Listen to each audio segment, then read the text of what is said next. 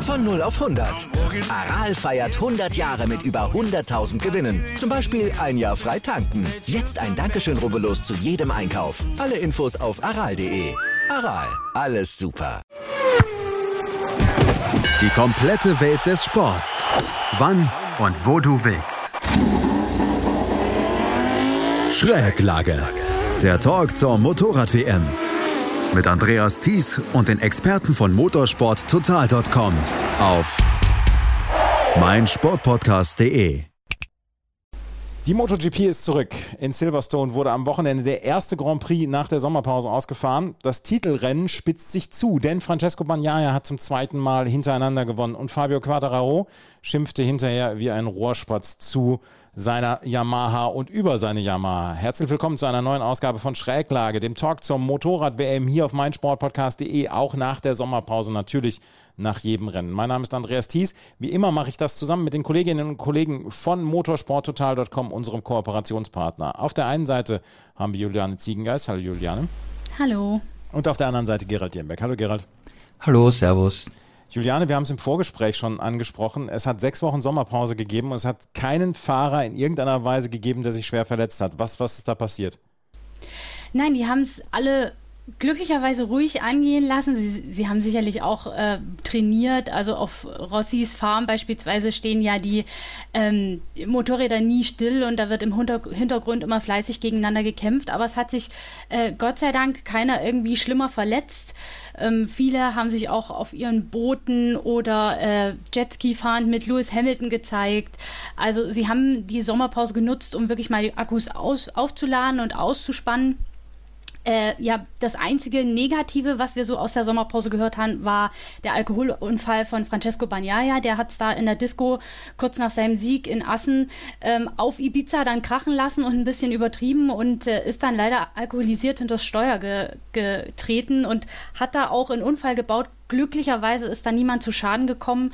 Ähm, aber ja, das war zum Glück so das einzige Negative, was wir mitbekommen haben. Ansonsten sind alle heile durch die äh, fünf Wochen Pause gekommen. Francesco Bagnaia hat dann jetzt an diesem Wochenende für positive Schlagzeilen gesorgt. Da sprechen wir gleich noch drüber, über dieses Rennen und über Francesco Bagnaia und wie er jetzt aufholt. Er wird ganz froh sein, dass er dann jetzt wahrscheinlich wieder dann ähm, über das Sportliche sprechen darf. Aber ähm, Gerald, es gab keine Strafe für ihn etc. Er ist da glimpflich davon gekommen? Ja, er ist da, glaube ich, schon glimpflich davon gekommen. Auf der einen Seite, Ducati hat sich da überhaupt nicht dazu geäußert. Es gab auch überhaupt keine Stellungnahmen vom Motorradweltverband FEM oder MotoGP-Promoter Dorna Sport. Ähm, wir haben in anderen Sportarten gesehen, dass dann Sportler, die sich was ähnliches geleistet haben, ähm, gesperrt werden oder, oder Sanktionen erhalten haben oder zumindest ähm, für den guten Zweck irgendeine Kampagne oder so gemacht haben. Aber hier war einfach gar nichts. Da wurde von wie gesagt, von diesen drei Seiten eigentlich kompletter Stillschweigen um, um dieses Thema ähm, gemacht. Äh, wenn wir uns zurückerinnern, ist noch gar nicht so lange her, äh, vor 2018 war das, glaube ich, ähm, ist Hector Barbera in der Moto 2 von äh, Cito Pons äh, fristlos gekündigt worden während der Saison, weil er in mhm. Spanien mit Alkohol am Steuer erwischt wurde. Also es gibt hier auch andere Beispiele. Und äh, ja, Bagnaia ist da, jetzt sagen wir mal aus seiner Sicht, äh, aus sportlicher Sicht, weil es wird da sicher noch ein ein Nachspiel geben mit Polizei oder Führerscheinsperre oder so, wie auch immer. Das wissen wir nicht jetzt genau die Details. Aber aus sportlicher Sicht ist, ist er mit einem blauen Auge davon gekommen, auf jeden Fall. Ja. Also Francesco Bagnaia über seine sportliche, äh, über sein sportliches tun, da sprechen wir gleich noch, aber wir müssen vorher noch ein Thema ansprechen, was ihr auch bei motorsporttotal.com angesprochen habt, Juliane. Das Zuschauerinnen und Zuschauerinteresse am Wochenende in Silverstone war sehr, sehr mau. Jetzt gab es in Großbritannien in diesen letzten Wochen, gab es den Formel 1 Grand Prix in Silverstone, es gab die Fußball-EM, es gab die British Open Golf, es gab Wimbledon, es gab also eine ganze Menge, Glastonbury als Musikfestival, es gab eine ganze Menge. Und trotzdem muss das doch besorg, also besorgen, dass die MotoGP nur 41.000 Zuschauer am Wochenende gezogen hat. Ja, also das Zuschaueraufkommen war überschaubar leider. Mal wieder, muss man ja sagen. Wir hatten das ähm, auf verschiedenen Strecken ja schon immer mal angesprochen. Da gab es äh, Ausreißer, deutliche Ausreißer nach unten. Mugello zum Beispiel, auch ein ganz extremes Beispiel gewesen. Ähm, sehr, sehr wenig Zuschauerinteresse, aber es gab auch positive äh, Beispiele. Le Mans durch den Quadraro-Faktor, ähm, der da sicherlich auch eine Rolle spielt. Und auch am Sachsenring war die Hütte total voll. Jetzt in Silverstone, du sagst es, es hat in letzter Zeit relativ viel stattgefunden. Der Markt ist vielleicht auch einfach ein bisschen übersättigt. Ähm, und wir haben jetzt gerade in der MotoGP eben auch keinen großen britischen Star, der da die Zuschauer an die Strecke lockt. Ähm, ja, in den kleineren Klassen gibt es den einen oder anderen Briten. Jake Dixon ist ja in der Moto 2 auch aufs Podest gefahren und hat da durchaus auch äh, Zuschauerjubel ausgelöst. Aber manche Tribünen waren schon arg leer. Und das wird sich die Dorna, wie gesagt, am Ende der Saison angucken. Da gibt es ja immer die große Zuschaueranalyse, auch im Vergleich zum Vorjahr. Wo lief es gut, wo lief es schlecht und welche Stellschrauben muss man da ein bisschen anziehen, um das eventuell zu ändern. Oder wirft man die ein oder andere Strecke sogar aus dem Kalender und holt dafür neue Reihen? Also das wird man ähm, abwarten müssen, aber äh, Carmelo Espeleta von der Dorna hat sich ja auch schon in Bezug auf Mugello äh, beispielsweise geäußert der wird sich das sicherlich nicht lange anschauen und da genau überlegen, ähm, welche Rennen im Kalender zu halten sind. Gerade Italien, da haben wir eben auch mehrere Veranstaltungen im Jahr in der Motorrad-WM, ob sich das in Zukunft noch lohnt. Also da wird sicherlich im Hintergrund, werden da die Köpfe rauchen und da werden am Ende der Saison oder mit Blick auch auf äh, die kommenden Jahre, vielleicht nicht schon die nächste Saison, aber darüber hinaus ähm, teilweise nicht so schöne Entscheidungen für die eine oder andere Strecke fallen wahrscheinlich. Aber Gerald, kann sich die Dorna das erlauben, Silverstone, so einen wirklich berühmten Namen, dann ja auch im gesamten Motorsport, ähm, da einfach runterzuschmeißen oder muss da in irgendeiner Weise was anderes passieren? Ja, es ist ja natürlich ein komplexes Thema, weil einfach sicherlich sehr, sehr viele Faktoren dazu mit einspielen, warum auf manchen Rennstrecken einfach äh, weniger Fans kommen als vor der Pandemie. Ähm, sicherlich, wenn du ein Valentino Rossi war sicher ein Zugpferd, ja, ein, ein Marc Marquez, der fehlt jetzt auch, ist auch ein Zugpferd gewesen in den vergangenen Jahren. Das spielt sicher auch eine Rolle, aber ich glaube nicht, dass das, dass das nur, also ich glaube, dass das nur ein Teil von, von mehreren Faktoren ist, äh, warum das, warum das auf manchen Strecken eben so ist. Ähm, es hängt auch viel, viel zusammen mit Ticketpreisen. Mugello war zum Beispiel halt äh, sehr teuer. Zum Beispiel hast du in, in Silverstone für den Parkplatz relativ viel zahlen müssen. In Assen war der pa Wiesenparkplatz halt gratis, ja. Also das sind auch alles so, so Kleinigkeiten, die, die dann eine Rolle spielen. Ähm, dann natürlich das, das Programm, gibt es zusätzliche Rahmenserien, wird für die Fans was im Infield äh, gemacht. Da macht eigentlich äh, Silverstone eigentlich recht viel, vor allem am, am Freitag immer mit dem, mit dem Day of Champions, wo die Fahrer auf die Bühne kommen und, und richtig mit den Fans interagieren und, und äh, wirklich tolle, tolle Sachen machen. Ähm, es ist aber auch teilweise so, dass äh, die regionalen Promoter dann dafür zuständig sind, äh, ihr Rennen in ihrem Land zu promo promoten. Ja, und das machen manche einfach besser, manche schlechter. Wenn du einen lokalen Hero hast, dann, dann wird das äh, besser laufen natürlich, logischerweise, als wenn du keinen hast. Und, und das sportliche Geschehen spielt sicher auch eine Rolle. Ja? Wenn wir wenn du ein, in einem Sport hast, ein, ein, ein Duell, äh, das alle elektrisiert, ja, was, was zum Beispiel eben früher Rossi gegen Piaggi war oder mhm. gegen Stoner, Lorenzo gegen Rossi, dann Rossi gegen Marquez und so, das, das elektrisiert halt die Leute schon auch sehr, ja. Du siehst es in der Formel 1 im vergangenen Jahr, Hamilton gegen Verstappen, Mega-Duell, weltweit Schlagzeilen geschrieben. Ähm, jetzt die Ferraris gegen, gegen Max Verstappen, ja, Mercedes kommt hier. Also da hast du eine, eine, eine Geschichte, die du immer fortschreiben kannst und dadurch, dass jetzt in den vergangenen wenigen Jahren eigentlich eine ganze Fahrergeneration plus Rossi aufgehört hat und Marquez verletzt ist und jetzt eine neue Generation ähm, kommt, die, die Hardcore-Fans kennen natürlich alle Fahrer und alle Geschichten und haben sie schon in den kleinen Klassen verfolgt, aber das breite Publikum muss einen Quadraro, einen Bagnaia und, und auch einen Alaish Espargaro vielleicht erst äh, kennenlernen. Dann haben wir eben sehr abwechslungsreiche Rennen, was, was toll ist, weil wir eben sehr viele verschiedene Sieger haben. Aber für die, sagen wir mal, für die Promotion oder, oder auch für die, für die Vermarktung ist es einfacher, die Geschichte von einem Duell oder einem mhm. großen Dreikampf zu schreiben, ja, als wenn ständig immer wer anderer gewinnt. Ne? Also es, ich glaube, dass hier insgesamt gesehen sehr, sehr viele Faktoren äh, dazu einspielen. Ich bin jetzt sehr gespannt in zwei Wochen äh, in Österreich. Da hatten wir auch erst vor kurzem das Formel-1-Rennen, das komplett ausverkauft war. Äh, wir haben jetzt keinen österreichischen Fahrer im Feld, haben aber natürlich KTM dabei. Da bin ich gespannt, wie es dort aussehen, aussehen wird, aber ich denke schon, dass, dass in, in Spielberg äh, die Tribünen ziemlich voll sein werden, weil Österreich dann doch sich als Motorsportland auch sieht, ne? mit, mit auch mit den ganzen Red Bull-Sachen und eben KTM, was in den vergangenen Jahren da eben entstanden ist.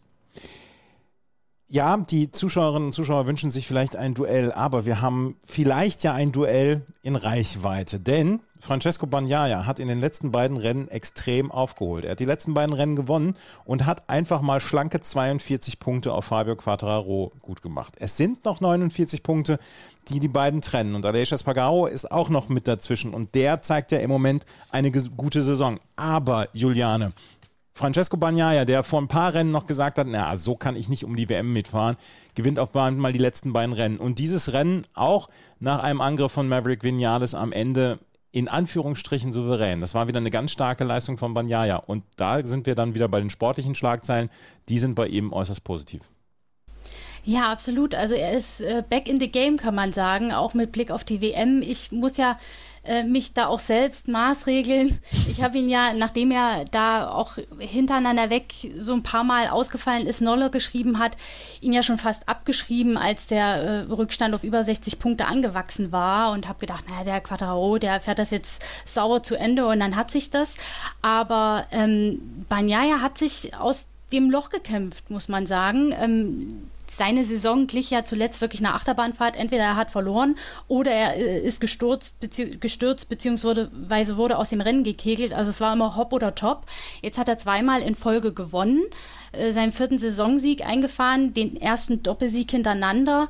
Ähm, Quadrao muss ich jetzt in Acht nehmen, dass das nicht zur Gewohnheit wird und er nicht wirklich äh, konstant jetzt ins Hintertreffen gerät, weil das, wie du sagtest, waren jetzt schon wirklich zwei äh, enttäuschende und, und ja, was den Punkterückstand äh, oder seinen Vorsprung angeht, schwierige Rennen für Quadraro. 25 Punkte in Assen auf Banyaya eingebüßt, jetzt 17 Punkte. Jetzt hat er noch 49 Punkte Rückstand. Ähm, also die Saison ist mit acht Rennen immer noch lang und man soll den Tag nicht vor dem Abend loben. Also da kann wirklich noch viel passieren. Und wie gesagt, das Pendel schlägt jetzt im Moment in Richtung Banyaya aus. Und wenn er dieses Momentum halten kann, dann könnte das hinten raus wirklich noch echt eng werden mit Quattaro und ja vielleicht auch Aleix Espargaro, wenn er sich von seinem Sturz wieder vollends erholt hat, wird er da sicherlich auch noch ein Wörtchen mitreden wollen. Aber Banyaya, jetzt wo er mit der neuen Ducati so richtig gut klarkommt, wird zur echten Gefahr. Wobei mich das jetzt an diesem Wochenende schon ein Stück weit überrascht hat, wie, wie er das dann im Rennen doch durchziehen konnte, auch mit seiner Pace. Er hat am Samstag selber noch gesagt, also eigentlich fehlen uns vielleicht so zwei Zehntel, um in der Spitzengruppe vorne mit um den Sieg kämpfen zu können. Er war aber gleichzeitig schon recht zuversichtlich, dass er am Sonntag noch einen Schritt nach vorn machen kann und der ist ihm ja dann augenscheinlich gelungen. Er hat nach hinten raus dann auch dem Druck von Vinales standgehalten. Ähm, das ist auch ein Pluspunkt für ihn, weil äh, in solchen Druck Drucksituationen wirft das ja auch gerne mal weg, gerade in Führung liegen. Das ist ihm diesmal nicht passiert. Und für ihn und Ducati kann es auf jeden Fall so weitergehen. Aber Gerald, haben die äh, Ducati-Macher irgendwas an der Maschine gefunden? Hat sich irgendwas in seinem Handling verbessert oder ist es einfach wirklich nur so, er ist jetzt gewöhnt an die Maschine und kann sie jetzt komplett ausreizen? Also jetzt äh, speziell Silverstone hat mich das ehrlich gesagt auch überrascht, weil am, am Samstag hat es nach dem Qualifying eigentlich so ausgesehen, dass beide Aprilia-Fahrer und Quattro die Favoriten sind und fürs Rennen und dann nachher erst die Ducatis kommen. Und dann haben wir eigentlich ein, ein anderes Bild gesehen. Äh, ich glaube, dass das hat auch damit zu tun gehabt, dass es am, am Sonntag ein bisschen wärmer war, weil es hat eigentlich am Samstag nicht danach ausgesehen, dass, dass äh, der harte Reifen der bessere Rennreifen äh, sein würde. Und das war aber am Sonntag dann. Und das hat, glaube ich, äh, Ducati, Ducati einfach in die Karten gespielt. Ähm, gleichzeitig, wenn wie Quattro dann im Verkehr gesteckt ist, wissen wir, da tut er sich schwer, da kann er kaum überholen. Ähm, das überhitzen die Reifen und da ist er zurückgefallen durch die, durch die Long Lap Strafe. Also da haben, glaube ich, diese zwei Faktoren Ducati in die Hand gespielt und Bagnaia ist fehlerfrei geblieben, muss man ihm zugute halten, absolut. Und äh, ehrlich gesagt, ich habe auch schon vor, ein, vor, ein, vor der Sommerpause vor ein paar Wochen geschrieben, dass äh, Bagnaia einfach zu weit weg ist und, und nicht Weltmeister werden kann. 49 Punkte sind immer noch zwei Siege. Aber jetzt schauen wir mal auf die nächsten Strecken. Ich meine, äh, Österreich, da muss er eigentlich gewinnen, ja, mit der Ducati Power. Dann kommt Misano, Heimrennen, Italien, da müsste er eigentlich auch gewinnen. Dann kommt Aragon, da hat er im vergangenen Jahr Marc Marquez besiegt, also müsste er da theoretisch auch wieder um den Sieg kämpfen müssen. Und wenn er rein theoretisch diese drei Rennen gewinnt, und dann kommen wir zur, zur Überseetour, wo sie dann nach Japan geht, Thailand, Australien und so weiter. Also wenn er diese Rennen gewinnt, diese drei oder vielleicht zwei davon und dann nochmal auf dem Podest steht und hier wirklich gute Punkte mitnimmt und den Rückstand verkürzt, dann hat er sicher noch eine Chance, ja, weil die, die WM entscheidet sich dann, glaube ich, wirklich dann endgültig bei den, bei den Überseerennen. Da waren wir seit 2019 nicht, da betreten wir eben viele wieder Neuland mit neuen Maschinen und so weiter. Also je, je enger, je näher er rankommen kann bis nach Aragon, desto größer hat er dann noch, hätte er noch Chancen, ja die Konstanz muss dann halt auch hergestellt werden. Francesco Bagnaia, der schon vier Nuller gehabt hat in, diesem, in dieser Saison, Aleix Espargaro, vor ihm noch keinen einzigen, Fabio Quattaro dann auch nur einen. Äh, Francesco Bagnaia hat dieses Rennen gewonnen und wir müssen dann auch nochmal gerade über Ducati sprechen, weil die haben mit Jack Miller auf Platz drei Enea Bastianini auf Platz 4, Jorge Martin auf Platz 5. Dann wirklich sehr gutes Mannschaftsergebnis äh, gebracht. Marco Besecchi dann noch auf 10, Luca Marini auf 12. Ähm, der Einzige, der so ein bisschen enttäuscht hat und das nach einer richtig, richtig guten Quali und ähm, nach einem richtig guten Qualifying, das war Johann Sarko. Aber insgesamt dürfte mal wieder der gute Eindruck überwiegen bei Ducati, oder Juliane? Auf jeden Fall, sie haben ja auch einen neuen Rekord aufgestellt, ähm, sind zum, äh, wenn ich mich jetzt richtig erinnere, zum hundertsten Mal äh, in Folge aufs Podest gefahren mit einem Fahrer. Also das ist schon ein Beweis dafür, dass die Ducati einfach eines der konkurrenzfähigsten, wenn nicht das konkurrenzfähigste Motorrad im Feld ist. Hm, das Problem war eben in der Vergangenheit, dass es oft mit unterschiedlichen Fahrern passiert ist, weshalb man eben in der Fahrer-WM jetzt keinen ganz vorne äh, stehen hat. Aber was nicht ist, kann ja noch werden, wenn jetzt Banja ja, wie gesagt, seine Form gefunden hat und das weiter so gut durchziehen kann. Ähm, du sagtest es, Johann Sarko ist leider in Führung liegend gestürzt. Das ist so sein Pole-Fluch. Also immer wenn er auf Pole steht und der erste Sieg zum Greifen nahe ist, passiert irgendwas. Ähm, für ihn hat es nicht geklappt, aber die anderen haben wirklich gut abgeschnitten. Jack Miller seit äh, Barcelona, seit dem Test, seitdem er sich mit dem Motorrad besser fühlt, äh, liefert gut ab. Seitdem hat er zweimal zwei äh, dritte Plätze eingefahren, ähm, ist da auch ein gutes Backup für Banyaya gewesen in diesem Rennen, äh, hat die anderen zum Teil aufgehalten und äh, ja dann eben auch äh, den letzten Podestplatz eingeheimst. Äh, und ja, ganz spannend war die Geschichte zwischen Bassanini und Martin, die ja, wie wir wissen, um den zweiten Platz im Werksteam für das nächste Jahr kämpfen. Da steht die Entscheidung ja noch aus. Die soll äh, spätestens in San Marino dann fallen bzw. Verkündet, verkündet werden. Bastianini konnte sich Martin tatsächlich noch auf den letzten Kilometern sch schnappen. Ähm, beide sehen das aber noch relativ entspannt und sagen, naja, ob das jetzt wirklich den Ausschlag gibt, bleibt abzuwarten. Äh, egal, ob jetzt Martin bei Pragmark bleibt und Bastianini ins Werksteam aufsteigt oder andersrum. Sie werden beide am Ende des Tages dann mit Werksmaterial versorgt werden. Also ähm, das ist dann mehr oder weniger nur so das Label, was halt draufgeklebt wird, ob man im Satellitenteam fährt oder im Werksteam. Aber Bastianini hat sich wieder ja nach vorn gebracht, nachdem die letzten Rennen ja nicht so prickelnd für ihn liefen und das vielleicht gerade zum richtigen Zeitpunkt jetzt, wo eben die finale Entscheidungsphase ansteht zwischen ihm und Martin. Also das wird denke ich, auch in Österreich noch eine spannende Kiste zwischen den beiden und dann werden wir mal sehen, wer dann am Ende äh, ganz nach oben befördert wird und Teamkollege von Banyaya wird.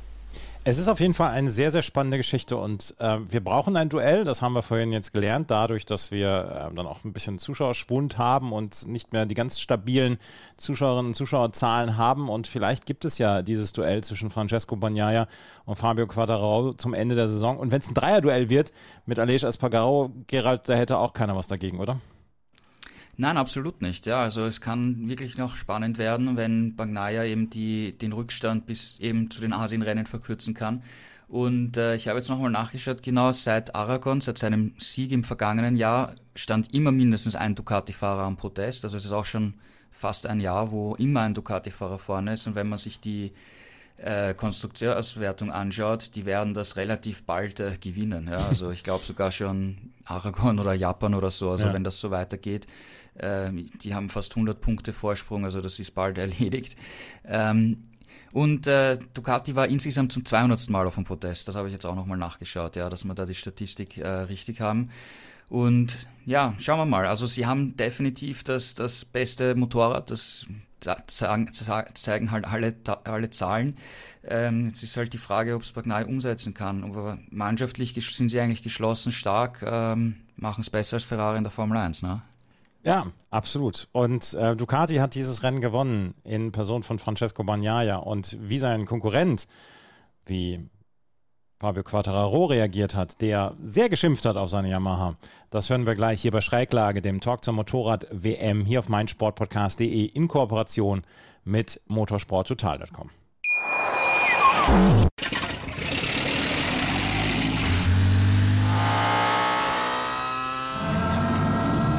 Von 0 auf 100.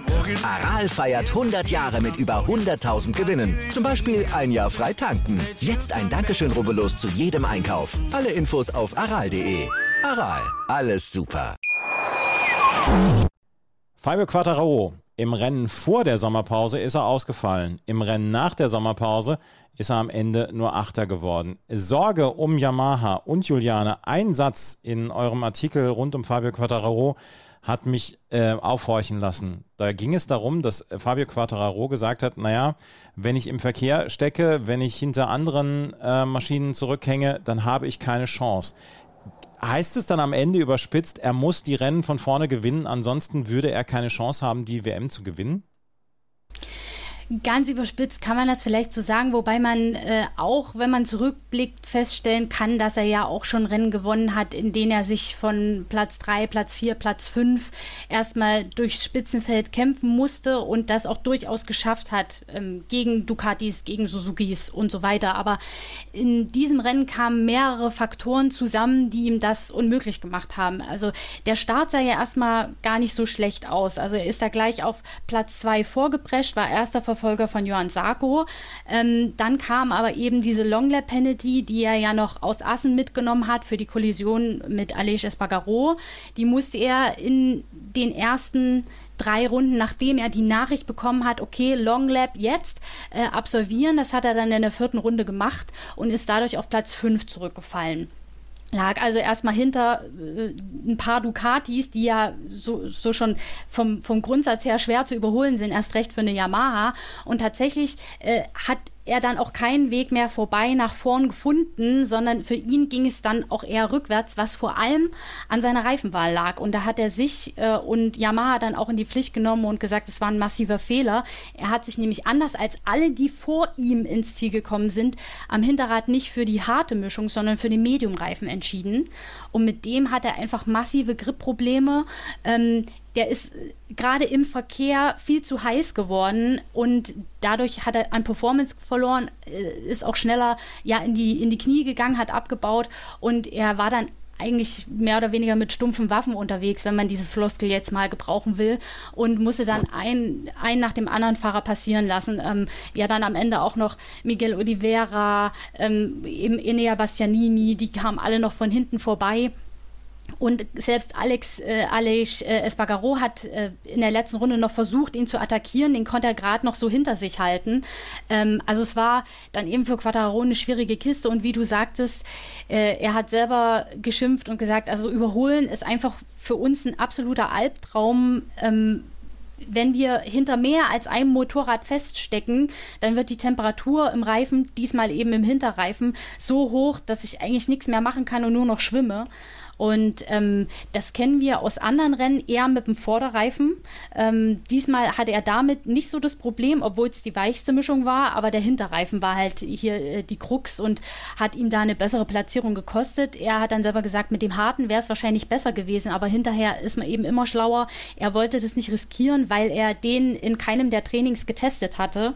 Ähm, man hätte es zumindest im Warm-up das haben zum, zumindest andere Konkurrenten gemacht, probieren können mit dem Harten und dann sehen, okay, wie kommt er zurecht, wie sind da die Rundenzeiten. Das hat man leider bei Yamaha verpasst und so dann eben äh, ja, die Zeche bezahlt und nur Platz 8 eingefahren, ist natürlich gerade, weil Banyaya gewonnen hat, bitter für Quadraro. Dadurch hat er wieder ordentlich Punkte auf ihn eingebüßt, aber ich hoffe einfach, dass er sich davon jetzt nicht wieder so runterziehen lässt wie am Anfang der Saison, weil er hat schon auch wieder äh, am Topspeed gemäkelt und eben am fehlenden Hinterradgrip und an der Beschleunigung. Gerade im Kampf mit den anderen, mit der KTM, mit der Suzuki, mit der Ducati, hat er eben feststellen müssen, die haben das alle, die sind besser. Mir fehlt das bei meiner Yamaha. Aber er wollte ja eigentlich gerade das nicht mehr tun, nicht mehr meckern, nicht mehr über das nachdenken, was er für den Moment eh nicht ändern kann, sondern versuchen, das Beste aus dem Paket zu machen, das er hat. Und genau das muss er sich jetzt auch für die nächsten Rennen vornehmen, weil ja, was bleibt ihm anderes übrig, äh, als positiv zu denken? Positiv denken, das ist ja alles schön und gut, Gerald, aber äh, die Yamaha, da müssen wir uns ja wieder Gedanken drum machen, weil so ein bisschen war, wenn Fabio Quattararo die Rennen gewonnen hat, war es ein bisschen ruhiger rund um Yamaha. Da hat man gesagt, ja, wenigstens einer ist vorne dabei. Aber wenn Fabio Quattararo nicht abliefert, dann wird die See aber unruhig rund um Yamaha, oder? Ja, absolut. Ähm, Morbidelli hat sich auch die Haare geschnitten in der Sommerpause, aber das ist eigentlich die einzige Veränderung gewesen, weil es ist jetzt genauso wieder so schlecht losgegangen, wie die erste Saisonhälfte aufgehört hat. Und er hat selber gesagt, äh, er muss besser werden, er muss das machen. Aber man sieht am Resultat, ein Punkt ist halt, da kommt halt nichts. Und, und äh, es ist halt, wenn das so ewig weitergeht, ich, ich weiß es nicht, ja. Jetzt warten wir es noch halt mal ab, ja, die nächsten paar Rennen, aber wenn sich das dann auch eben bis zu die Überseerennen wirklich nicht ändert, und dann kommt der Cal Crutchlow rein ähm, zu Yamaha, zu RNF, darüber reden wir jetzt gleich auch. Ähm, ist, ist wirklich die Frage, was, ob man, ob das wirklich Sinn macht, es im nächsten Jahr so fortzusetzen, weil ich meine, Yamaha muss auch Erfolge vorweisen für Sponsoren, für, für alles, ja, und, und das ist halt schlecht, wenn dein zweiter Werksfahrer mit Ach und Krach einen WM-Punkt sammelt. Die große Frage ist, was für eine Alternative hätten sie rein, überhaupt rein theoretisch, also würde mir auch gar niemand wirklich einfallen. Ähm, dieses Yamaha-Team, das sie ja jetzt neu mit, mit V46 in der Moto 2 be betreiben, mit Manuel Gonzalez und Kenneth Kubo. Ähm, Gonzalez hat Talent schon gezeigt, aber auch viel zu wenig. Die bräuchten noch länger in der Moto 2, um, um so weit zu sein, dass man sie für einen MotoGP-Wechsel in Betracht ziehen kann. Also ja, Lin Jarvis hat sicher auch äh, oft schlaflose Nächte diesbezüglich, glaube ich. Das kann ich mir vorstellen. Und ähm, für Yamaha sieht es im Moment nicht so richtig gut aus. Fabio Quadraro auf Platz 8 am Ende eingefahren. Und wenn man die Yamahas dann noch weiter sucht, äh, landet man bei Franco Morbidelli auf Platz 15, Andrea Dovizioso auf 16 und Darren Binder auf Platz 20. Das ist ein katastrophales Ergebnis. Aber Juliane, ein äh, Fahrer wirft er die Flinte ins Korn. Andrea Dovizioso hört auf. Hat er keinen Bock mehr? Ist das, ist das zu frustrierend für ihn oder was sind die Gründe? Ja, für ihn macht es halt wenig Sinn, da jetzt noch wirklich auf den ganz hinteren Plätzen irgendwie rumzucruisen. Er sieht da tatsächlich nicht mehr wirklich einen Sinn drin, sich auch dem Risiko zu stellen, den der Sport nun, nun mal mit sich bringt. Und äh, er hat einfach, ja, auch keine Lust mehr. Das kann man schon so sagen. Wir haben das ja in den vergangenen Ausgaben auch immer mal wieder angesprochen, ähm, dass er ja nicht besonders motiviert wirkt und das Feuer irgendwie erloschen scheint, ja. Und das bestätigt sich jetzt halt auch. Ähm, ich finde es ein bisschen schade, dass er ja wirklich mitten in der Saison geht. Also er hört ja in zwei Rennen dann in San Marino auf. Quasi ein Heimrennen für ihn. Das passt natürlich irgendwie, aber trotzdem hätte ich mir schon gewünscht, dass man den Vertrag erfüllt und er das einfach bis zum Ende durchzieht. Andererseits wir, wir kennen halt auch nicht wirklich alle Hintergründe. Von außen ist es immer leicht zu sagen, naja, also jetzt kommt halt wenigstens die Saison zu Ende. Ähm, er hat sich das definitiv ganz anders vorgestellt bei Yamaha. Ähm, klar, es ist das Satellitenteam und nicht das Werksteam, aber er hat äh, ja in sehr baugleiches Motorrad zu dem von Quadraro. Jetzt vielleicht nicht die letzten Updates, aber so viele Updates gab es ja zuletzt bei Yamaha auch nicht, wenn wir ganz ehrlich sind. Und insofern ähm, ist es natürlich für ihn mehr als enttäuschend, was da dann am Ende bei rumkommt. Er hat auch immer mal wieder durchblicken lassen, dass die Unterstützung oder das, was Yamaha an Feedback von ihm aufnimmt und umsetzt, zu wünschen übrig lässt. Er hat zwar gesagt, okay, klar, ich verstehe, äh, Quattaro ist der schnellste auf dem Motorrad, der kann das Beste daraus, äh, daraus holen, ähm, aber für uns andere ist es halt schwer. Wir haben einen anderen Stil und kommen damit überhaupt nicht zurecht mit dem jetzigen Motorrad und es passiert halt trotzdem nichts. Und da hat man auch immer schon in den Zwischentönen so eine gewisse Frustration rausgehört. Insofern hat er jetzt eben die Reißleine gezogen und die Gerüchte haben ja schon immer mal gelautet, dass er noch während der laufenden Saison aufhört. Er hat das zwar immer verneint, aber jetzt äh, ist es halt doch so gekommen. Insofern solche Gerüchte äh, kommen eben auch nicht von ungefähr. Äh, schade, dass seine MotoGP-Karriere dann doch so unrühmlich zu Ende gehen muss. Ähm, wenn man zurückblickt und ja, hinterher ist man immer schlauer, hätte er sich das wahrscheinlich von Anfang an einfach sparen können, äh, für diese Saison zurückzukommen. Ähm, aber ja, er, er er will es abhaken und sein Leben genießen und das kann ich auch irgendwie verstehen, aber ich hätte mir für ihn trotzdem irgendwie noch ein schöneres Ende gewünscht. Ich glaube, schöneres Ende wünscht man sich immer oder wünscht man jemandem dann auch immer als äh, Andrea Dovizioso. Ich kann schon nachvollziehen, dass er sich gedacht hat, ach komm, ich versuch's nochmal, ich greife nochmal an. Aber das muss ja eine unfassbar frustrierende Saison dann auch jemanden für, wie jemanden für Andrea Dovizioso sein, ähm, der sagt, ja, ich, ich bin um Weltmeisterschaften mitgefahren und jetzt fahre ich nur hinten ran. Gerald, das, das kann das muss er sich dann auch anders vorgestellt haben. Ja, klar, aber ich finde es auch sehr nachvollziehbar von ihm, dass er sagt, die Überseerennen, die mit langen Flüge und so weiter, das spart er sich einfach, ja, macht mhm. er nicht mehr, ja. Und ich finde auch äh, Misano gut gewählt als Ort für sein letztes Rennen, weil wenn wir eben dann nach Spielberg in Misano sind, dann wird er noch einmal im Mittelpunkt sein, da wird er noch einmal gefeiert werden und, und hat so seinen wunderschönen Abschied, weil auf der anderen Seite, wir hoffen uns ja natürlich, dass wir in Valencia beim Saisonfinale einen ideal, im Idealfall einen spannenden Dreikampf um die WM haben mit, mit Quattro, Alice Espargaro und äh, Bagnaia und dass dann da richtig der, der, das grande Finale, der WM-Kampf im Mittelpunkt steht. Und wenn er dort sein letztes Rennen fahren würde, dann wäre es eigentlich eine Randnotiz, ja, weil dann würde wäre natürlich der Fokus total am WM-Finale. Und so kriegt er eine schöne Verabschiedung beim Heimrennen in Misano und kann sich dann am Strand legen und muss eben nicht mehr diese ganzen Überseerennen äh, bestreiten. Das verstehe ich aus seiner Sicht äh, absolut. Und ich glaube auch aus Yamaha-Sicht macht es recht gut viel Sinn, weil wir haben äh, nach dem Misano-Rennen einen zweitägigen Test. Das heißt, da kann Crutchlow schon einmal wieder zwei Tage fahren, weil er ist, glaube ich, in der Sommerpause einmal gefahren. Einen Test in Aragon, wo auch Toprak, Toprak äh, Razgatlioglu getestet hat. Ähm, da war er dabei. Aber sonst fährt ja Crutchlow nicht viel. Und da hast du, hat er dann die Chance, zwei Tage zu fahren und sich wieder einzuschießen und auf Speed zu kommen. Wir wissen von den Testfahrern, die nicht viel fahren, dass es nicht so einfach ist, auf das Level zu kommen, ähm, dass man wahrscheinlich auf den einen der letzten Plätze ist, aber auch nicht mit einem riesigen Zeitabstand. Und dann bleibt natürlich abzuwarten, ob man mit ihm nicht dann auch schon ein paar Sachen ähm, Richtung Setup oder so äh, probiert, äh, mit Blick für nächstes Jahr bei den, bei den verbleibenden Rennen. Ja, also ich glaube, insgesamt gesehen macht der Schritt für Dovizioso Sinn, aber auch für Yamaha Sinn. Dann schauen wir mal, wie sich Crutchlow so schlagen wird.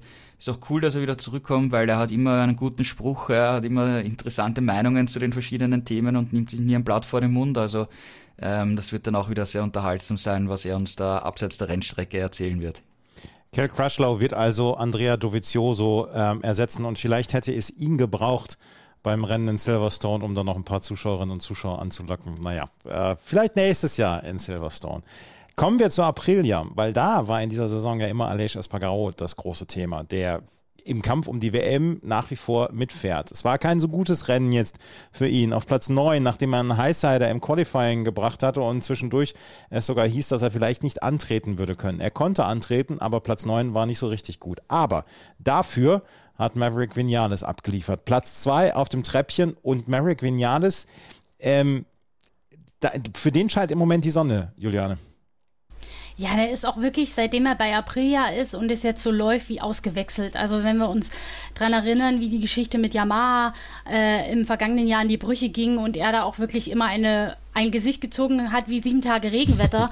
Und jetzt scheint er wirklich angekommen ähm, im Team mit den Leuten mit Alej als Teamkollegen, die arbeiten auch wirklich äh, eng zusammen, tauschen Daten aus, geben sich Tipps. Man sieht ja auch immer mal im Tandem in den Trainings fahren. Und das scheint sich ja auszuzahlen. Also bei Vinales ist der Knoten jetzt definitiv geplatzt.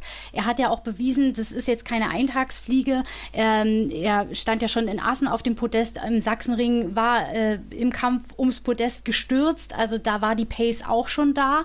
Insofern ähm, ja, hat er die Form gefunden. Die Kurve zeigt steil nach oben und jetzt hat er mit Platz zwei sein bestes Ergebnis mit Aprilia eingefahren und ja am Ende sogar noch Banyaya unter Druck setzen können. Also wie er da zum Schluss nochmal wirklich ähm, gepusht hat. Äh, einige Fahrer noch hinter sich lassen konnte und die Lücke zu Bagnaia schließen konnte, das war schon echt beeindruckend. Und wären da nicht die ein, zwei Fehler auf der letzten Runde gewesen, hätte das für Banyaya wirklich noch äh, in die Binsen gehen können mit dem Sieg. Aber auch so, Platz zwei hat äh, allen bei Aprilia und auch Vinales in Lächeln ins Gesicht gezaubert und es ist ja auch nicht unwichtig mit Blick auf die WM und Alejs Titelambition. Ja, er ist jetzt nur Neunter geworden nach diesem Sturz, ähm, hat da eben auch nicht so aggressiv attackieren können und äh, ja noch das Beste aus der Situation gemacht. Er konnte mitfahren und ein paar Punkte sammeln, aber wenn der sich wieder berappelt und Vinales diese Form hält, dann kann er ihm natürlich auch den Rücken frei halten. Das ist ein Vorteil, den Quattaro nicht hat der hat nicht den zweiten äh, ähnlich starken Fahrer bei Yamaha, der ihm da teamordermäßig äh, assistieren kann und anderen die Punkte klaut. Äh, und Vinales kann das jetzt augenscheinlich, wenn er das so fortsetzt, wie er es jetzt gezeigt hat. Und das könnte für Alej und Aprilia eben bei den Titelambitionen noch eine richtig große Rolle spielen, denn Vinales will diesen Titel auch. Auch wenn er dann Alej gehört, aber so ticken die, die sind ja familiär veranlagt, die Italiener. Und äh, jetzt führen sie die Teamwertung an. Das ist ja schon mal ein Riesenerfolg für dieses doch relativ kleine Team im Vergleich zu den anderen Herstellern. Und wenn es dann noch mit dem Fahrradtitel klappen würde, naja, dann, dann gibt es Ende der Saison keinen Halten mehr. Also insofern äh, spielt Vinales Form auf mehreren Ebenen wirklich große Rolle für äh, Aprilia, nicht nur für ihn persönlich. Und ich bin wirklich gespannt, wie sich das im Laufe der Saison noch entwickelt, wenn er dieses, dieses Tempo und dieses Niveau halten kann. Aber Gerald, du hast mir im Vorgespräch schon gesagt, du möchtest ein bisschen Wasser in den Wein gießen, was Maverick Vinales und äh, Aprilia angeht. Vielleicht ist es auch, auch nur seine Lieblingsstrecke gewesen. Ja, das, das ist auch ein Punkt, den wir gleich ansprechen sollten, weil äh, in Assen war er stark, war er am Podium und jetzt auch wieder ein super starkes Wochenende insgesamt, super starkes Rennen gefahren. Aber das waren in der Vergangenheit schon seine Paradestrecken. Da war er mit der Suzuki schon schnell, da war er mit der Yamaha sehr gut. Ähm, ich würde noch ein, zwei, drei Rennen abwarten. Wie läuft es dann bei ihm? Vor allem dann Misano, Aragon, ja, wo es vielleicht bisschen schwieriger sein könnte. Wenn er dort auch auf dem Level fährt, auf, auf dem Alej fährt oder eben sogar vor ihm ist und vorne mitmischt, dann hat er den Knoten, ist der Knoten geplatzt und, und er ist wirklich voll dabei. Vielleicht ist dann der aber auch der Abstand wieder etwas größer. Das heißt, um, um hier endgültig eine Standortbestimmung zu machen, würde ich dann noch vor allem Misano Aragon abwarten ähm, und mal schauen, wie es danach aussieht. Ja. Aber noch, noch eine, eine kurze, äh, ein kurzes Detail zu dem Rennen. Ich bin mir ziemlich sicher, dass er das auch wirklich gewinnen hätte können. Weil er stand auf Startplatz 2 und ist aus der ersten Runde nur als Sechster zurückgekommen. Und er hat nachher gesagt, dass die, die Holshot-Vorrichtung nicht äh, funktioniert hat.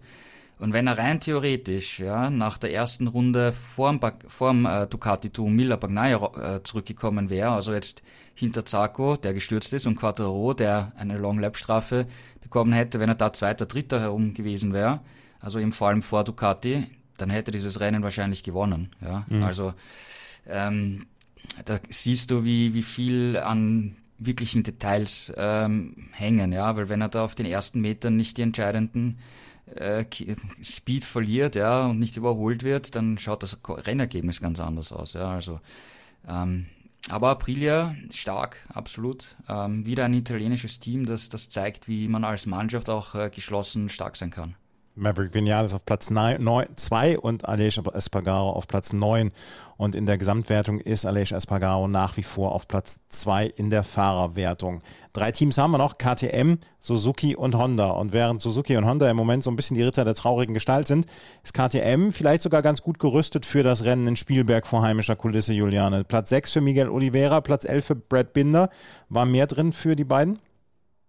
Mehr drin wäre gewesen, wenn sie im Qualifying besser abgeschnitten hätten. Mhm. Aber äh, es sind beide schon in Q1 gescheitert. Entsprechend weit hinten mussten sie ins Rennen gehen und da sich dann eben erstmal durchs Feld zu kämpfen, das kostet Zeit, das kostet Gummi äh, an den Reifen und ähm, ja, da verliert man dann eben schon in der Anfangsphase die entscheidenden Sekunden, um, um die Top 5 oder ums Podest mitkämpfen zu können. Aber man muss wirklich sagen, für Miguel Oliveira war es ein starkes Rennen. Er hat äh, in der, gerade in der zweiten Rennhälfte viel viele, viele Positionen gut gemacht und ist ähm, eben bis auf Platz 6 vorgekommen. Ähm, er hat selber gesagt, wir müssen das Qualifying in den Griff kriegen, denn die Pace im Rennen ist da. Das beweisen er und Brad Binder ja immer wieder. Ähm, aber sie sind halt im Moment in diesem engen Feld im Qualifying nicht in der Lage, das Beste aus diesen frischen Reifen zu machen. Und ähm, ja, wenn da das entscheidende Zehntel fehlt, da ist man dann eben nicht in Reihe 3, 4, sondern in Reihe 5, 6 und dann äh, wird, wird das Rennen von vornherein schwerer. Ähm, ich denke, Brad Binder hätte ähnlich gut abschneiden können, aber er war ähm, anders als Miguel Oliveira hinten mit dem Mediumreifen unterwegs. Also ähnliche Problematik wie bei Quattararo. Äh, der hat dann am Ende einfach seinen Geist aufgegeben und dann ging es für Brad Binder äh, leider wieder nach hinten statt nach vorn. Aber ich glaube, insgesamt hätte er ähnlich gut abschneiden können wie Oliveira und dann wäre es auch ein starkes Teamergebnis geworden mit zwei Top-10-Platzierungen. So äh, ist Brad Binder am Ende eben noch von Besecki überholt worden und aus der Top 10 geflogen. Aber was die Rennpace angeht, haben die für Spielberg nichts zu befürchten. Dort muss es eben mit dem Qualifying klappen. Wenn sie davon ein bisschen weiter vorne starten können, denke ich, können sie die Heimfans auch jubeln lassen für KTM und den Hersteller. also mal abwarten. Ja, wir sind sehr gespannt, was KTM dann abliefern wird können. Zwei Fahrer sind dann nicht in die Ränge gekommen in, dieser, äh, in diesem letzten Tag oder beziehungsweise in diesem letzten Rennen. Ähm, Remy Gardner auf Platz 18 und Raul Fernandes ist dann auf Platz 21 am Ende eingefahren, dann doch schon mit 35 Sekunden Rückstand. Aber die beiden anderen haben durchaus eine ordentliche Leistung gebracht. Kommen wir zu den Rittern der traurigen Gestalt, wie ich sie eben angesprochen habe. Gerald, Suzuki. Alex Rins auf Platz 7, Juan Mir ist wieder ausgefallen. Und Juan Mir, du hast in deiner Kolumne geschrieben, er hat in der letzten Nacht am schlechtesten geschlafen. Er darf noch nicht sagen, dass er zu Honda geht in der nächsten Saison. Die Nachrichten sonst, die es rund um ihn gibt, sind nicht die besten. Eigentlich könnte er eine gute Nachricht brauchen, wie so ein Wechsel in ein neues Team.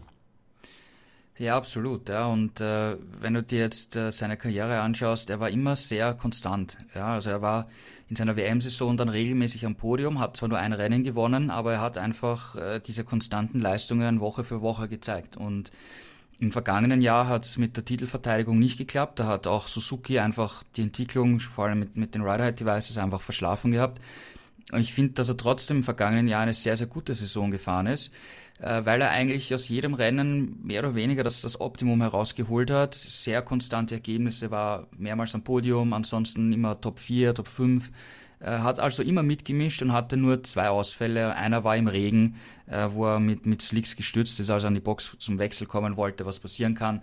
Ansonsten hatte er nur einen anderen Ausfall, wo er eine blöde Situation beim äh, Überholmanöver mit, glaube ich, Petrucci war es in Misano zum Sturz geführt hat. Aber jetzt, wenn du dir diese Saison anschaust, ähm, zu Saisonbeginn war auch wieder okay. Sechster, Sechster, Vierter, Vierter bei den Überseerennen. Da hast du genau diese Konstanz gesehen, wo man sagt, ja, wenn dann die Europasaison aufbaut, äh, darauf kann man aufbauen. Aber eben dann kam die, die Ankündigung von Suzuki, dass sie aussteigen. Da hat dann das Team, auch wenn die alles geben wollen, natürlich trifft einen das als Team. Ja, die mhm. ganzen Mechaniker, Teammitglieder und so auch, wie gesagt, sie geben alles, sie versuchen es, aber es, es äh, in so einer high-kompetitiven Welt ähm, hat das sicher einen Einfluss. Ja, und das, da ist bei Suzuki auch ein bisschen der Faden gerissen. Aber auch bei ihm. Ich meine, er ist jetzt seit die Europasaison angefangen hat, waren es acht Rennen und er ist fünfmal ausgeschieden. Also diese berühmte Konstanz, die die, er, die ihn immer so ausgemacht hat, ja, und die auch so wichtig ist, ja, wenn du um WM-Titel kämpfen willst oder wenn du eine schwierige Saison hast, bist du halt trotzdem dann nochmal in den, in den Top 5, 4 in der WM am Ende dabei, ne? weil du einfach die Punkte immer sammelst. Das ist irgendwie jetzt verloren gegangen. Ähm, zu dem Sturz hat er gesagt, es war halt etwas wärmer als an den Trainingstagen und er hat das Gefühl, dass der Vorderreifen überhitzt hat und deswegen ist er da beim, beim Anbremsen äh, gestürzt. Ähm, kann passieren, aber wie gesagt, äh, er war bekannt dafür, dass er halt solche Fehler eher sehr, sehr selten macht. Ne? Mhm. Und äh, bei Alex Rins, da hat man eigentlich das ganze Wochenende das Gefühl gehabt, dass er eventuell hier sogar um einen Sieg mitkämpfen kann. Ähm, wir erinnern uns, 2019 hat er hier Marc Marquez äh, in der letzten Kurve besiegt äh, und, sein, und das Rennen gewonnen. Und er sagt selber, Silverstone ist eine der Strecken, die ihm einfach extrem gut liegen. Also einfach so eine schnelle, flüssige äh, Strecke ist die zu seinem Fahrstil einfach passt und er fühlt sich da extrem wohl. Aber dann auch Qualifying äh, war nicht gut äh, von beiden Suzuki-Fahrern. Und dann ist er aber im Rennen nach vorgeschossen, es gäbe kein, kein Halten mehr. Also ich habe mir dann echt gedacht, okay, ähm, was wir gesehen haben im Training, dass er zu den Mitfavoriten um einen Sieg äh, zählt, das, das setzt er jetzt tatsächlich um, ja, weil wie der am Anfang da weggefahren ist und, und die Führung übernommen hat. hat das schon danach ausgeschaut, aber dann nachher ist ihm auch ähm, Hinterreifen eingegangen.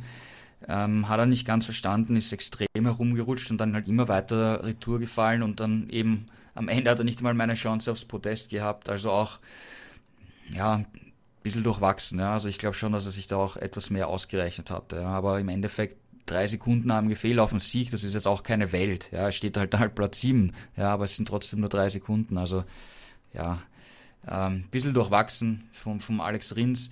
Ich glaube, für ihn war das Wichtigste, dass er nach der Verletzung, nach der Handgelenksverletzung, die er sich da beim Barcelona-Unfall unschuldigerweise zugezogen hat und die ihm dann äh, Sachsenring und Assen halt extrem behindert haben, ähm, das ist erledigt, er ist fit, ähm, er hat, ist motiviert, er ist schnell.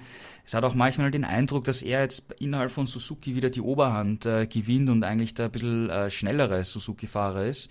Und äh, ich bin gespannt, wie sich das Ganze da jetzt noch weiterentwickelt, weil wenn, wenn du hast das angesprochen, ähm, mir darf noch immer nicht äh, über seinen Wechsel zu Honda sprechen, aber wir haben dann nächstes Jahr beide Suzuki-Fahrer auf Honda-Motorrädern. Mhm.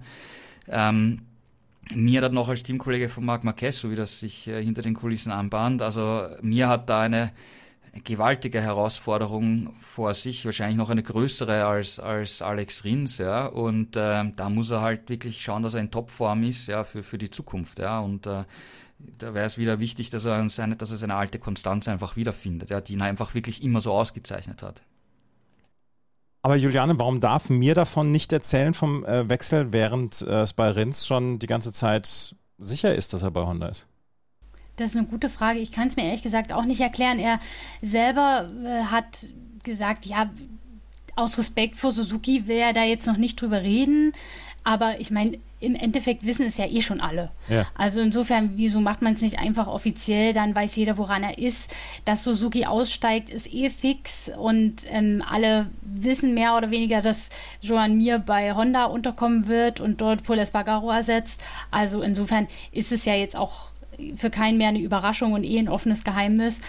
Aber Honda ist ja sowieso jetzt so ein bisschen, ja, geheimnisvoll unterwegs, was seine Fahrerbekanntgaben äh, angeht. Äh, jetzt hat man nur Alex Rins bestätigt, Paul Espargaro äh, hat man äh, ja noch nicht bestätigt, dass er geht, aber es ist ein offenes Geheimnis, dass er zu Tech 3 wechselt. Vielleicht wartet man auch ab, bis er da bestätigt wird, um dann Joan Mir bekannt zu geben. Also das äh, ja, ist ja alles so eine Gemengelage, wo eine Aktion eine Reaktion auslöst und umgekehrt. Also ja, äh, es ist sicherlich nur noch eine Frage der Zeit.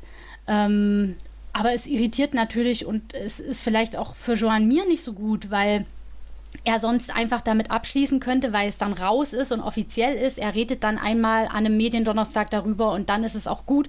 Er muss sich nicht mehr diesen ständigen Nachfragen stellen und kann sich auf sein Fahren konzentrieren. Es wäre vielleicht einfach für alle das Beste, wenn man das möglichst schnell dann auch offiziell macht. Jan Mir und Alex Rins also versuchen in irgendeiner Weise die Saison zu Ende zu bringen in der Suzuki. Das ist alles nicht mehr so richtig mit viel Spaß verbunden, hat man das Gefühl. Richtig viel Spaß haben die Honda-Fahrer im Moment auch nicht. Marc Marquez weiterhin verletzt und ähm, ihn ersetzt Stefan Bradl, der ist 19. geworden an diesem Wochenende. Aber auch die anderen Hondas hatten nicht wirklich viel zu, zu lachen. Takaaki Nakagami auf Platz 13, Paul Espargaro auf Platz 14. Ähm, nichts Neues im Honda-Land, Gerald, möchte man sagen. Ich weiß überhaupt nicht, worüber ich sprechen möchte, wenn, wenn wir über Honda sprechen. Also es gab schon Neuigkeiten bei Honda. Ähm, Takaki Nakagami hat ein, ein neues Chassis erhalten, das Stefan Bradl schon mal im, im Sommer, während der Sommerpause getestet hat. Und Nakagami war davon ähm, sehr angetan. Er meinte, es ist natürlich sehr ähnlich zum, zum bisherigen ähm, Chassis, aber je länger er dann gefahren ist und hat er gemerkt, er kann damit bisschen besser, besseren Kurvenspeed äh, fahren und auch wenn das in der Kurve nur ein, zwei kmh sind, summiert sich das auf die Runde und bringt Rundenzeit. Ja. Also er hat gesagt, das neue Chassis ist auf jeden Fall besser und er macht damit am, am Samstag weiter. Also zum Freitag zuerst mal testet, dann am Samstag waren beide Motorräder ähm, im neuen Chassis aufgebaut. Ähm, zusätzlich gab es auch eine neue neue Winglets. Ähm, die hat äh, Paul Espargaro bekommen und auch Nakagami am, am Freitag. Und äh, das Interessante ist, ähm, diese Winglets sorgen für etwas weniger Anpressdruck aufs Vorderrad. Ja, weil äh, Paul Espargaro hat das ganz gut äh, beschrieben mit der bisherigen Ver Verkleidung, die eben für mehr Anpressdruck sorgt, ist in der Bremsphase dann das Hinterrad zu sehr in der, in der Luft und damit, wenn das, wenn das äh, öfters vom Boden abhebt, kannst du, hast du halt dann weniger Grip beim Bremsen und Kurveneingang. Und das kostet einfach zu viel Zeit, deswegen haben sie jetzt da etwas Anpressdruck zurückgenommen. Das war seine Erklärung und er war damit aber sehr zufrieden. Nakagami auf der anderen Seite ähm, war damit nicht zufrieden und ist wieder auf die bisherige Verkleidung zurückgewechselt. Ja.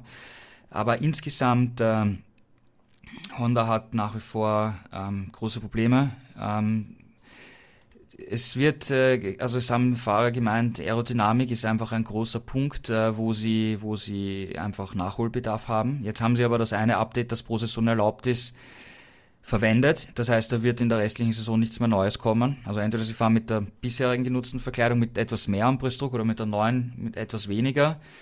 Ähm, und die Aerodynamik wirkt sich dann aber auch aus auf die Gesamtabstimmung vom Motorrad. Also alles ein sehr komplexes äh, Puzzle, das man hier zusammenbauen muss.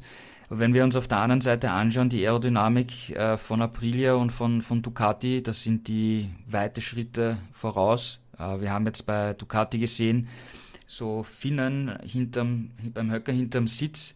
Ähm, da war vor allem Bastianini extrem angetan, dass ihm das ähm, bei der Bremsphase in Silverstone einfach mehr Stabilität am Hinterrad äh, gegeben hat.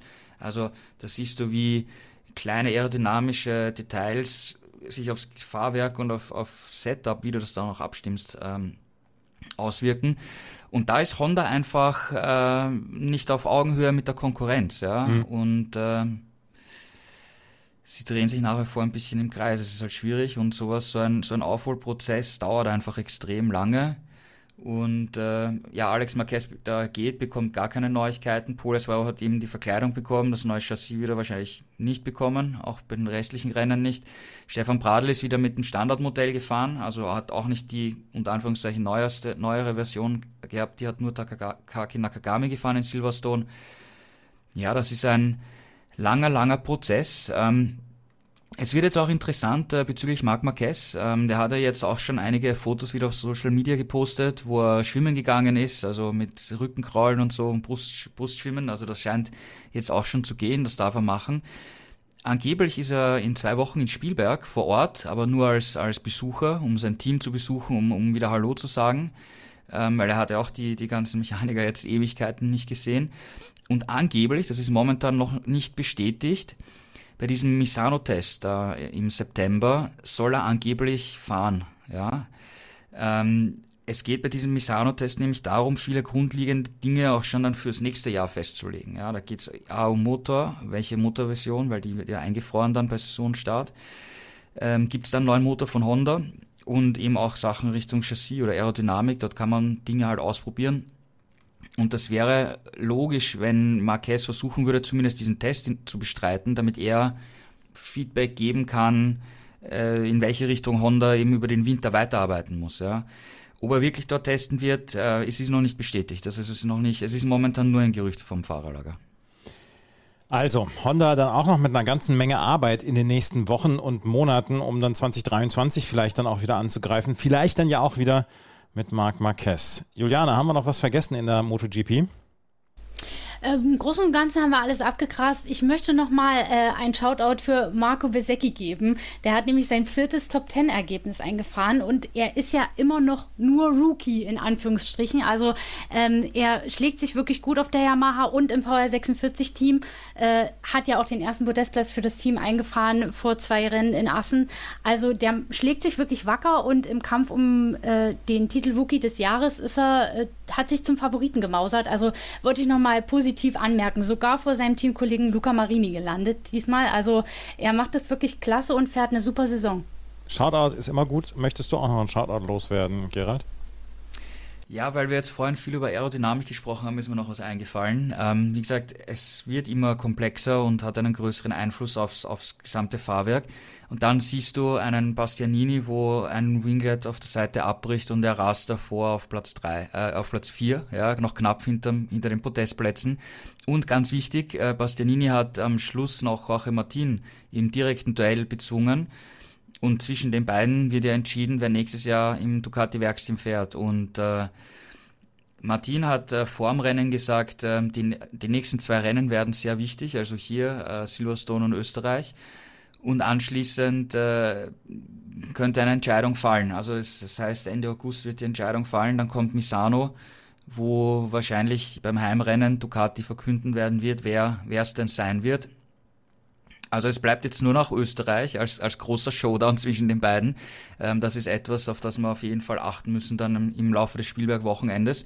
Und äh, vorm äh, Rennwochenende in Silverstone hat äh, Ducati-Chef Claudio Domenicali ein Interview gegeben, ähm, wo er gesagt hat, ja, er sieht Jorge Martin als kommenden Weltmeister und so und war voll des Lobes über ihn. Ähm, er hat das in einer spanischen Zeitung gesagt und da wird er natürlich nichts anderes sagen. Ja, also mhm. ich würde jetzt nicht sagen, dass dieses Interview jetzt schon darauf hindeutet, dass Martin den Platz bekommt, sondern ich glaube, das ist nach wie vor ein offener Schlagabtausch. Ähm, wer, wer den Platz dann am Ende kriegen wird. Vielleicht werfen, müssen sie am Ende Münze werfen, ja, wer ihn dann kriegt. Keine Ahnung, ja. Aber es ist sicher keine einfache Entscheidung, weil beide sehr vielversprechende Fahrer sind, ja, und wirklich in Zukunft äh, Rennen gewinnen und um einen WM-Titel kämpfen können. Wir werden es sehen und ihr werdet natürlich beim motorsporttotal.com immer darüber informiert. Das sollte sowieso in euren Bookmarks sein. In der Fahrerwertung der MotoGP führt jetzt wieder immer noch Fabio Quattararo mit 180 Punkten. Allerdings 22 Punkte vor Aleix Espargaro. Den Vorsprung hat er ausgebaut um einen Punkt. Aber gegenüber Francesco Bagnaia hat Fabio Quattararo mal wieder 17 Punkte liegen lassen. Bagnaia jetzt auf Platz 3 mit 131 Punkten. Dahinter Enea Bastianini auf Platz 4 mit 118 und Johann Sarko mit 114 Punkten. Jack Miller ist auf Platz 6. Wenn wir uns gleich wieder hören, dann werden wir über die Rennen von der Moto 2 und der Moto 3 sprechen. Und auch Justo Fernandes scheint inzwischen unbesiegbar zu sein in der Moto 2. Das alles gleich hier bei Schräglage auf meinsportpodcast.de in Kooperation mit motorsporttotal.com. Wie viele Kaffees waren es heute schon? Kaffee spielt im Leben vieler eine sehr große Rolle. Und das nicht nur zu Hause oder im Café, sondern auch am Arbeitsplatz. Dafür gibt es Lavazza Professional. Kaffee am Arbeitsplatz, der genauso lecker schmeckt wie in eurem Lieblingscafé. Die perfekte Kaffeelösung für jede Art von Unternehmen. Klein, mittel, groß. Ihr habt auf jeden Fall einen Kaffee, der schmeckt. Die richtige Motivation für eure Arbeitstage. Alle Infos zu Lavazza Professional findet ihr auf lavazzapro.de mit allen Kaffeelösungen für euer Büro. Augusto Fernandes hat das dritte Rennen hintereinander gewonnen und er hat inzwischen die Führung in der Fahrerwertung übernommen und er hat sie jetzt auch, naja, nicht klar, aber 13 Punkte Vorsprung hat er. Juliane, was macht Augusto Fernandes in der Moto 2 erstens richtig und was macht ihn so stark? Das ist eine gute Frage und das müssen wir ihm persönlich fragen. Aber er hat auf jeden Fall seit dem Sachsenring äh, in in seinen Flow gefunden. Da ist er Dritter geworden. Ähm, äh, da, äh, da ist er, da hat er seinen ersten, zweiten Saisonsieg eingefahren und seitdem ist er unbesiegt. Ähm, vorher in Barcelona ist er auch schon aufs Podest gefahren und ja, seitdem ist er immer ein Kandidat für den Sieg beziehungsweise einen Podestplatz und setzt das selbst dann um, wenn er in der Startphase erstmal zurückfällt. Das war auch in diesem Rennen wieder der Fall. Er hat sich da lange mit äh, Ogura, mit Kane, mit Dixon kappeln müssen. Ähm, aber als er sich dann einmal in dieser Verfolgergruppe an die Spitze setzen und frei fahren konnte, dann sind auch alle Dämme gebrochen und er hat selbst den äh, Alonso Lopez in Führung liegend nochmal eingeholt. Der sah eigentlich schon wie der sichere Sieger aus. Und dann wurde es hinten raus nochmal richtig spannend. Und ich glaube, es waren zwei, drei Kurven, die noch gefehlt haben zum Zielstrich. Und dann ist äh, Fernandes doch noch an Lopez vorbeigezogen und hat sich den dritten Sieg in Folge gesichert. Also Hattrick. Das ist auch noch nicht vielen in der äh, Motor Moto2 gelungen. Und ähm, er hat sich jetzt wirklich in so ein in so ein Momentum gebracht, das allen anderen Sorgen bereiten sollte. Denn ähm, Celestino Vietti hat die letzten Rennen wirklich zu kämpfen gehabt, ähm, ist äh, einmal ausgefallen, einmal Vierter geworden, jetzt Sechster geworden, hat die WM-Führung verloren und ist sogar auf Platz drei zurückgefallen. Äh, das ist jetzt das erste Mal in dieser Saison, dass er nicht die WM anführt, ist jetzt sogar noch hinter Ogura in der Wertung zu finden. Und ja, Augusto Fernandes hat ähm, ja jetzt erstmal alle Karten auf seiner Seite und äh, scheint im Moment so ein bisschen äh, ja der das Maß der Dinge zu sein, selbst wenn er da jetzt nicht das ganze Rennen geführt hat. Im entscheidenden Moment sitzt er dann so eine Art Hacke und holt sich drei Rennen vor Schluss doch noch den Sieg. Also das muss man auch erstmal machen, weil für ihn wäre es ja auch fatal gewesen, wenn er das hinlegt. Das kann in so einem Zweikampf kurz vorm Zielstrich auch immer mal gerne passieren. Ist auch Yeti schon passiert. Und insofern äh, den Schneid zu haben, das noch zu riskieren und nicht zu sagen, okay, ich nehme jetzt den zweiten Platz und die 20 Punkte mit. Also also das, das spricht für sein Selbstvertrauen und sollte allen anderen zu denken geben für den Rest der Saison. Augusto Fernandes hat dieses Rennen also gewonnen und Alonso Lopez ist auf Platz 2 gefahren. Und Alonso Lopez, Gerald, die Saison ist sehr spät losgegangen, aber so langsam kommt sie in Fahrt für ihn. So einer derer, die man vielleicht übersehen hat in den letzten Wochen und Monaten oder in dieser Moto2-Saison bislang. Ja, das Interessante ist, ähm, er hat ja er ist eben erst äh, relativ spät reingekommen und ähm, hat eigentlich von Anfang an einen recht guten Speed gezeigt. Und äh, er gilt schon als Talent. Ja. Er war in den kleinen Klassen auch äh, bei, beim Top-Team Estrella Galicia zum Beispiel und war, war gut dabei, hatte halt nicht den durchschlagenden Erfolg. Aber okay, manche schaffen es nicht in der kleinsten Klasse. Ein, ein Quattro ist ein bestes Beispiel dafür. Ja. Und ähm, man darf aber nicht vergessen, er fährt mit dem Bosco Chassis und du hast im, im Duell mit Fernandes vor allem gesehen, dass er auch teilweise ganz andere Linien fahren, fahren kann mit dem Chassis oder fahren muss, ja, und, um, um schnell zu sein. Also das in dem unter Anführungszeichen Einheitsbrei, den wir sehen in der, in der Moto 2, wo praktisch alle mit Kalex fahren und, und alles relativ gleich ist, ist schön, dass man da auch wieder mal einen Unterschied sieht.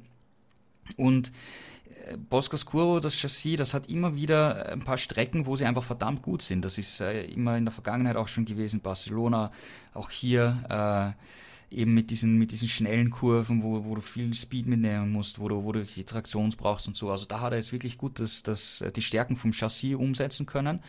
Spielberg ist dann wahrscheinlich eine ganz andere Geschichte mit den, mit den vielen engen Ecken, ja, und, und wo du abbremst auf 80 km/h und umlegst und voll Gas gibst. Also ganz andere Streckencharakteristik im ersten Abschnitt vor allem. Im zweiten ist es dann eh schneller. Da kann es schon wieder anders ausschauen, ja. Und äh, ich möchte noch was kurz zum, zum Augusto Fernandes sagen. Es ist ja nach wie vor offen, wer den zweiten Platz bei Tech 3 KTM bekommt im nächsten Jahr. Also wir gehen davon aus, dass Paul Espargaro fix ist. Es ist nur noch nicht öffentlich gesagt. Das wird wahrscheinlich im, in Österreich passieren. Gehe ich mal davon aus, dass da die Pläne bekannt gegeben werden. Und es ist aber offen, wer der Teamkollege sein wird. Und das kann auf der einen Seite könnte es sein, dass Remy Gardner bleiben wird. Auf der anderen Seite, wenn ein Augusto Fernandez ähm, so weiterfährt und wirklich den WM-Titel gewinnt, ja, und das vielleicht sogar in einer souveränen Art, dann würde auch nichts dagegen sprechen, dass man ihn raufholt, weil mit äh, Pedro Acosta hat man ja im Ayo-Team das zweite Megatalent, das bei Acosta ist fix, dass er im nächsten Jahr wieder fahren wird, also in der Moto 2 bleiben wird und noch nicht aufsteigen wird. Aber dann perspektivisch gesehen würde man Acosta natürlich auch irgendwann in die MotoGP holen und äh, gehen KTM dann irgendwann auch wieder mal die Plätze aus. Ja, also es ist, wird interessant sein, was für eine Personalfrage sie da treffen bezüglich dem zweiten Platz äh, oder beziehungsweise dem vierten und letzten Platz im, im MotoGP-Projekt. Ähm, Acosta war in, in Assen, äh, war in Silverstone dabei. Er hat sich ja ähm, nach dem Sachsenring die, den Oberschenkel gebrochen beim Training und musste Assen auslassen. Und er ist eigentlich davon ausgegangen, dass er hier wieder fahren kann in Silverstone. Aber die Ärzte haben dann bei Röntgenaufnahmen äh, gefunden, das ist noch zu früh. Äh, schauen wir, ob er in, in zwei Wochen in, in Spielberg wieder fahren kann. Die Moto 2 wird angeführt nach wie vor, nicht nach wie vor, aber wird jetzt angeführt von Augusto Fernandes, der mit 171 Punkten führt, vor Ayogura 158 Punkte, Celestino Vietti auf Platz 3 mit 156 Punkten. Wir müssen aber auch noch über Marcel Schrötter sprechen. Der hatte ja eigentlich vor der Sommerpause ein paar wirklich gute Rennen, mehrfach den vierten Platz geholt. Juliane, ähm, jetzt ist er wieder nicht und in die Ränge gekommen, sondern er ist früh ausgeschieden. Was war los, beziehungsweise spät ausgeschieden? Genau, in der allerletzten, äh, ähm, nee, ich glaube in der vorletzten Runde ist er äh, gestürzt. Da lag er allerdings auch eher in den hinteren Punkterängen, ich glaube auf Platz 13. Also so viel wäre, selbst wenn er ins Ziel gekommen wäre, nicht bei rumgekommen. Aber ähm, das Rennen ging für ihn schon wirklich schlecht los. Er ist am Start von Platz 9 bis auf Platz 17 zurückgefallen und musste sich dann dann eben auch erstmal durch den Verkehr kämpfen. Konnte zwar eben ein paar Plätze gut machen, bis auf Platz 13 vorkommen, ähm, wollte noch ein paar Pünktchen sammeln, aber hat sich dann leider übers Vorderrad hingelegt. Ähm, selbst sagt er dazu, es war vollkommen unnötig, aber äh, war ihm dann auch nicht so der große Verlust. Aber trotzdem ist es natürlich schade, dass man so in die zweite Hälfte der Saison nach der ähm, Sommerpause startet. Erst recht, nachdem er ja auch schon in Assen gestürzt ist, also jetzt 2-0 in Folge geschrieben, ähm, nachdem er sich ja eigentlich so ein bisschen aus dem Loch gekämpft hatte und dann auch schon um die vorderen Plätze mitkämpfen konnte, mehrere Male Vierter, Fünfter geworden, auch ein sechster Platz war mal mit dabei. Also ähm, ist, er hat schon Punkte eingeheimst und es schien vorwärts zu gehen. Und jetzt äh, ein zweiter Ausfall in Folge, das ist natürlich immer nicht so schön, aber wir kennen Schrötter, er lässt den Kopf nicht hängen, er äh, weiß, wie es ist, wenn man mal so ein negatives äh, Ereignis wegstecken muss. Und ja, wir hoffen einfach, dass er sich in Spielberg wieder berappelt ähm, da dann vielleicht auch im Qualifying ein bisschen besser abschneidet und einen guten Start erwischt, damit er nicht, nicht wieder in so eine blöde Situation gleich zu Beginn des Rennens komm, kommt und dann im Verkehr feststeckt. Also mal schauen, wie es weitergeht für ihn.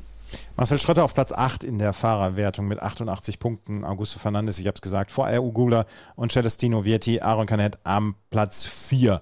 In der Moto 3 gab es dann auch noch ein Rennen und da haben wir dann ja tatsächlich alte Bekannte gesehen, die allerdings so ein bisschen zurückliegen in der Fahrerwertung, haben jetzt aber alle Punkte aufgeholt. Dennis Forger gewinnt vor Jaume Massier und Dennis Önschu. Die beiden führenden, Sergio Garcia und Isan Guevara, die eigentlich immer so ein bisschen die Plätze 1 und 2 unter sich ausgemacht hatten in den letzten Rennen, sind beide nicht in die Punkte gekommen. Gerald, was war denn da los?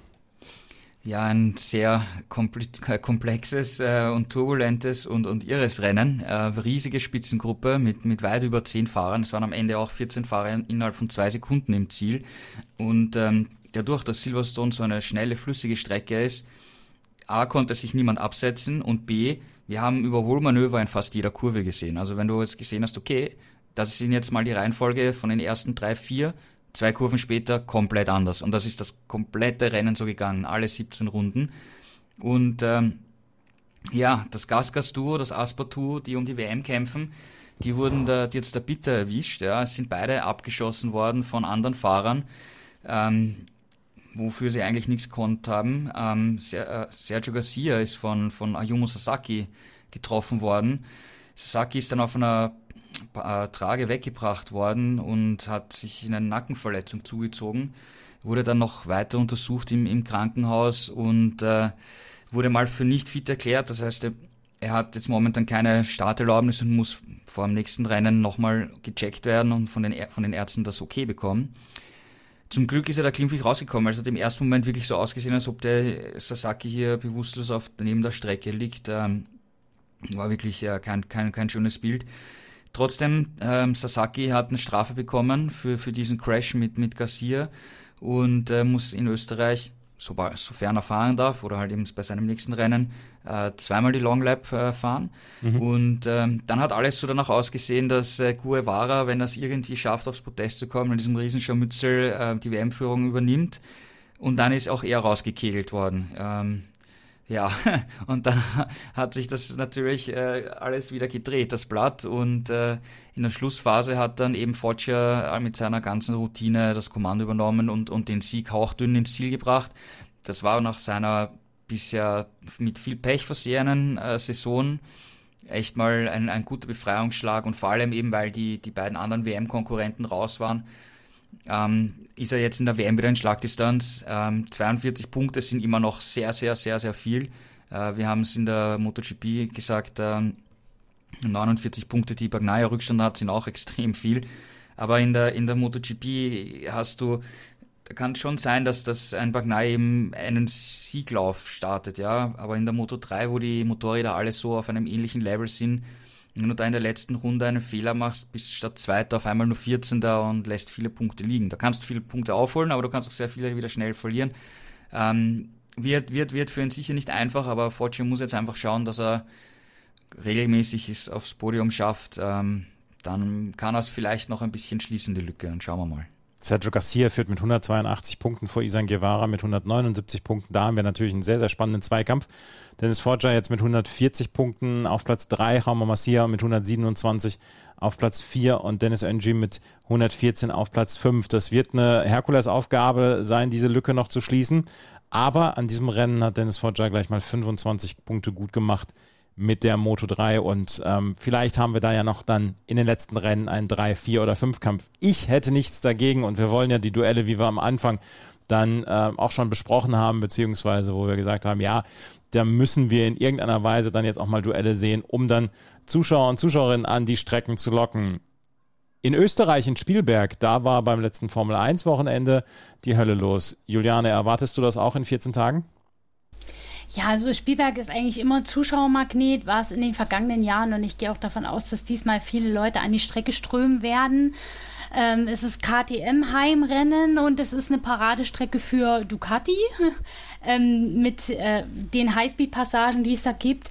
Insofern mal schauen, was Banyaya dann macht, ob er zum Hattrick ansetzt. Ähm, Wobei sich alle Fahrer ja ähm, auf eine kleine Layout-Änderung einstellen müssen. Wir erinnern uns, 2020 gab es ja diesen Horror-Crash, wo ähm, Rossi und Vinales fast geköpft worden wären, da in Kurve 3, als die äh, Motorräder von Mobidelli und Sarko geflogen mhm. kamen. Und da hat man ähm, im Jahr darauf ja reagiert und so ein bisschen die Streckenbegrenzung weiter in die Kurve reingezogen. Dadurch wurde die dann allerdings ein bisschen blind. Das war nicht das Gelbe vom Ei. Jetzt hat man äh, die lange Gerade, die ja eigentlich keine Gerade war, weil da schon ein kleiner Knick drin ist, die zur Kurve 3 fährt, entschärft oder versucht zu entschärfen, indem man da eine Schikane eingebaut hat. Ich bin mal gespannt, wie das äh, mit den MotoGP-Motorrädern funktionieren wird. Das ist schon ein größerer Eingriff in diesen Fluss äh, dieser Passage mit ja zwei so mehr oder weniger rechtwinkligen Kurven, die diese Schikane bilden. Ähm, das wird für alle erstmal eine Umgewöhnung sein, aber ja, die Teams und auch die Fahrer werden sich darauf einstellen und dann sehen wir mal, wer dieses Jahr die ähm, Nase vorn hat in Spielberg. Ich bin gespannt, ob KTM da vielleicht auch ein Wörtchen mitreden kann um den Sieg. Ich würde ich würd ihnen ein Erfolgserlebnis beim Hellenrennen wünschen, aber ich gehe, wie gesagt, auch davon aus, dass Ducati da ordentlich vorpreschen wird und vielleicht erleben wir ja auch ein rotes Trio auf dem Podest. Mal schauen. Gerald, in den 14 Tagen passiert jetzt erstmal nichts. Ähm, nein, es wird nichts passieren. Ich bin sehr gespannt, wie diese Schikane äh, sich dann im, in der Praxis bewähren wird. Auch sicherheitstechnisch ist es sicher ein Fortschritt. Ähm, und ich glaube, es ist auch für die Zuschauer recht cool, weil wir auch einerseits eine neue, eventuell eine neue Überholmöglichkeit haben. Und auf der anderen Seite ähm, wir haben ja dort, äh, wo die, die auf der Geraden, wo jetzt die Schikane eingebaut wurde, ist eine lange, lange, lange Tribüne, die immer für, für tolle Bilder sorgt, wenn die Fans die Fahnen schwingen. Und die sehen einfach jetzt dann die Motorräder ein paar Sekunden länger und eben in einer Anbremszone, wo man Überholmanöver sehen könnte vielleicht. Also ich glaube, das ist sicherheitstechnisch ein Gewinn und, und auch für, für die Zuschauer vom Fernseher und vor Ort sicher auch eine, eine gute Geschichte. Und ich bin wirklich gespannt, wie sich das dann in der Praxis äh, darstellen wird. Wir werden es sehen. Und in 14 Tagen gibt es dann natürlich wieder eine neue Ausgabe von Schräglage, dem Talk zur Motorrad-WM hier auf meinsportpodcast.de, den wir in Kooperation mit motorsporttotal.com durchführen. Und Juliane, Gerald, ich danke euch sehr für eure Mitarbeit und für eure Expertise, auch heute wieder. Ja, danke auch. Bis in zwei Wochen. Ja, danke und bis zum nächsten Mal. Und alle, die nach Spielberg fahren, wünsche ich ein tolles Rennwochenende. Das auf jeden Fall. Wer nach äh, Spielberg fährt, äh, ganz, ganz viel Spaß. Wenn euch das gefällt, was wir hier machen, freuen wir uns natürlich wie immer über Bewertungen und Rezensionen auf iTunes und auf Spotify. Habt auf jeden Fall motorsporttotal.com in euren Bookmarks, aber das habt ihr wahrscheinlich sowieso. Und dann gibt es in 14 Tagen einen neuen Podcast. Vielen Dank fürs Zuhören. Bis zum nächsten Mal. Auf Wiederhören.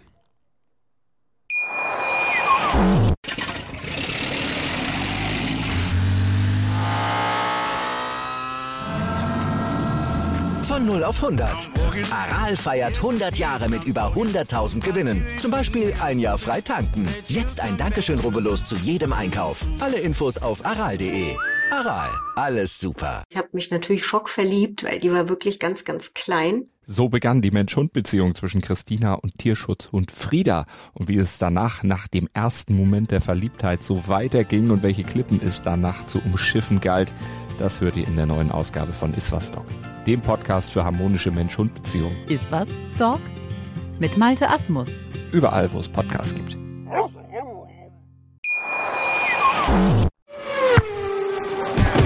Die komplette Welt des Sports. Wann und wo du willst. Schräglage. Der Talk zur Motorrad-WM. Mit Andreas Thies und den Experten von motorsporttotal.com auf meinsportpodcast.de.